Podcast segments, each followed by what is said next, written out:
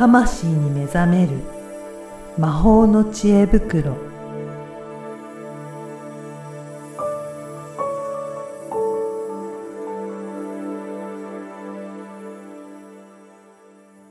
こんにちは、小ラボの岡田です。こんにちはリアルスピリチュアリスト橋本由美ですゆみさん、今回もよろしくお願いします。よろしくお願いします8月1日で8月に入りましたね。ねえ。あ来週はそしてライオンズゲートフジテレビの日じゃないですか。何ですかこれ、私はわかんないんですけど。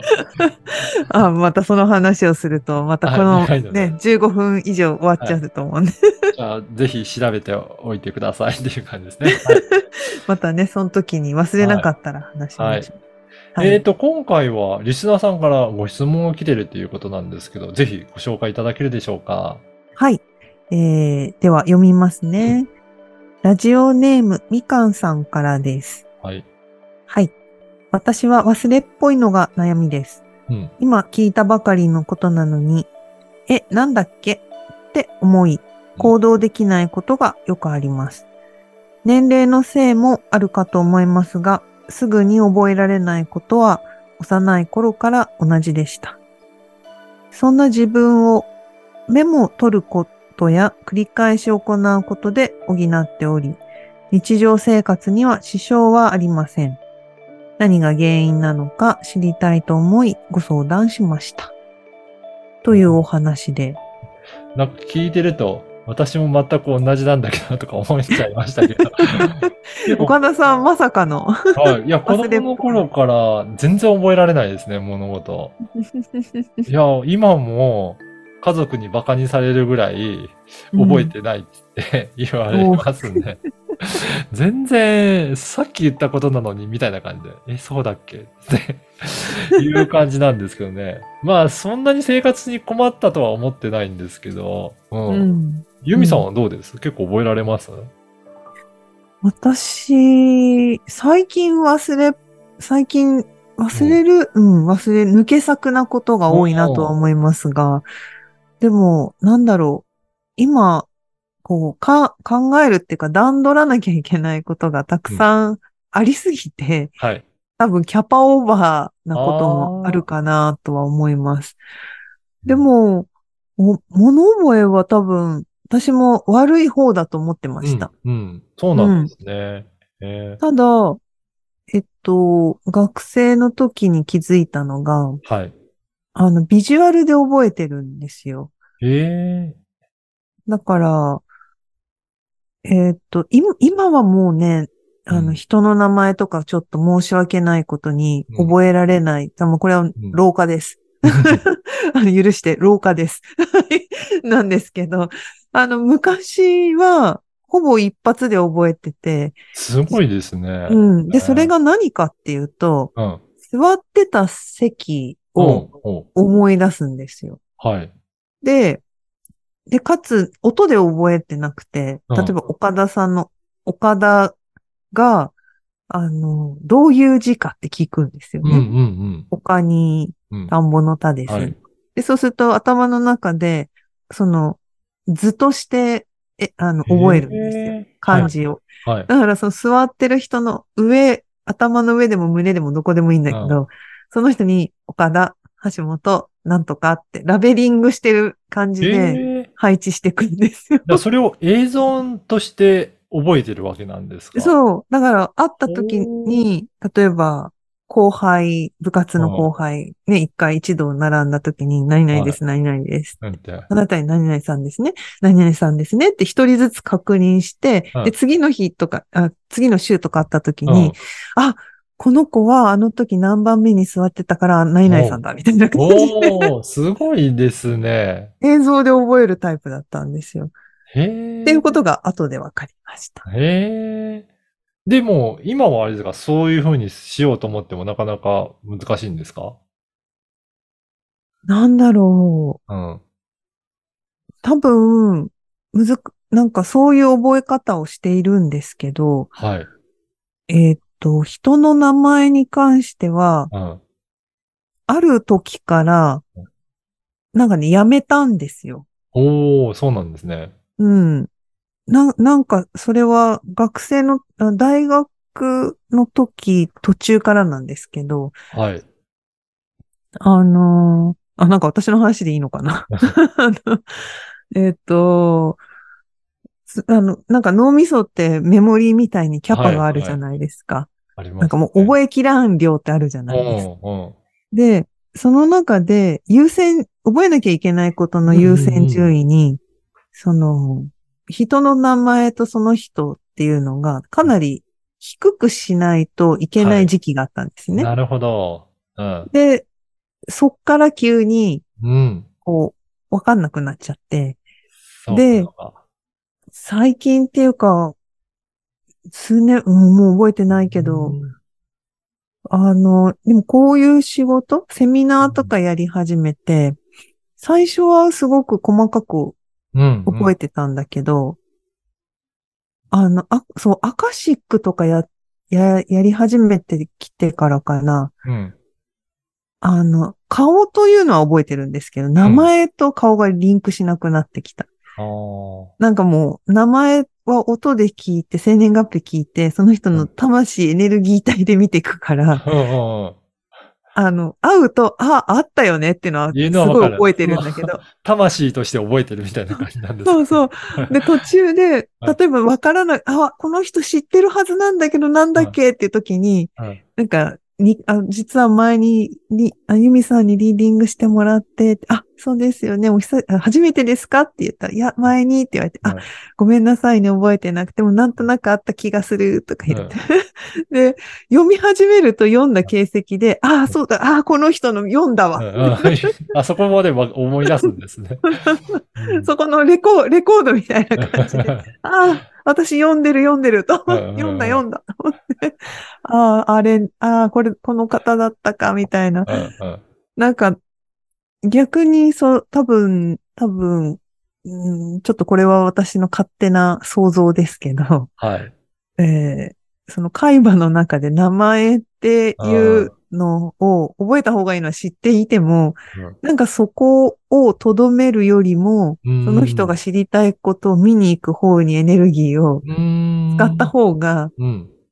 いいという選択を多分してて、同時にそこが行えないらしいことが分かってきました。そういうことなんですね。で、今回のね、あの、ご質問も、忘れっぽいのが悩みですけど、生活に、まあ、支障はないというふうにおっしゃってるんですが、うん。これをどういうふうにして捉えるといいですかね？ねえ。あのーうん世の中にはうん。文字が読めない人っていうのがいたりするんですよね。ちょっと覚えるとはまた別とはいえ、文字が読めない。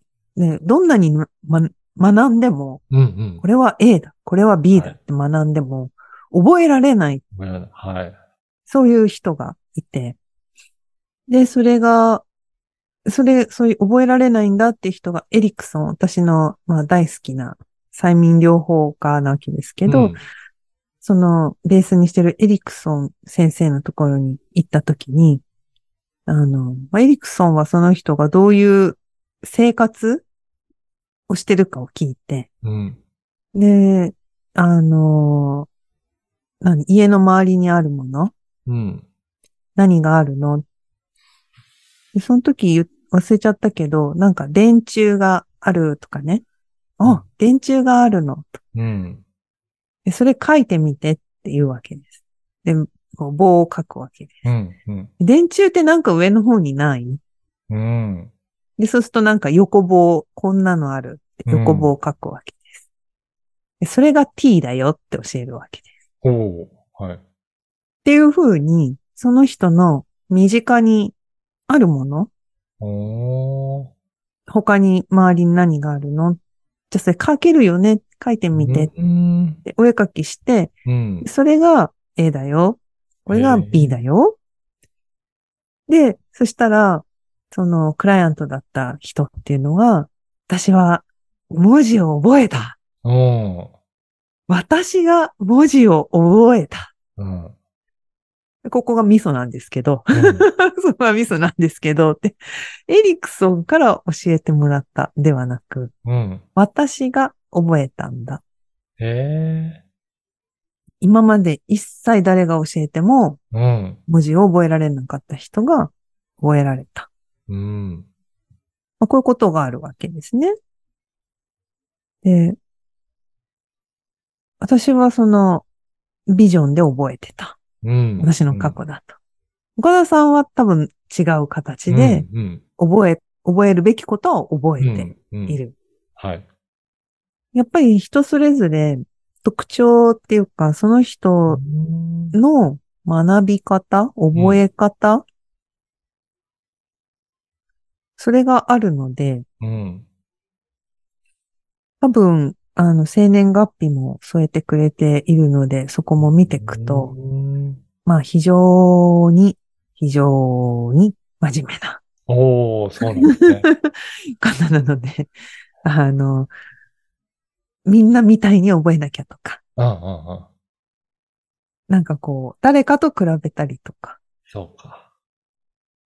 なんかそうしてると、うーん、苦しいのだと。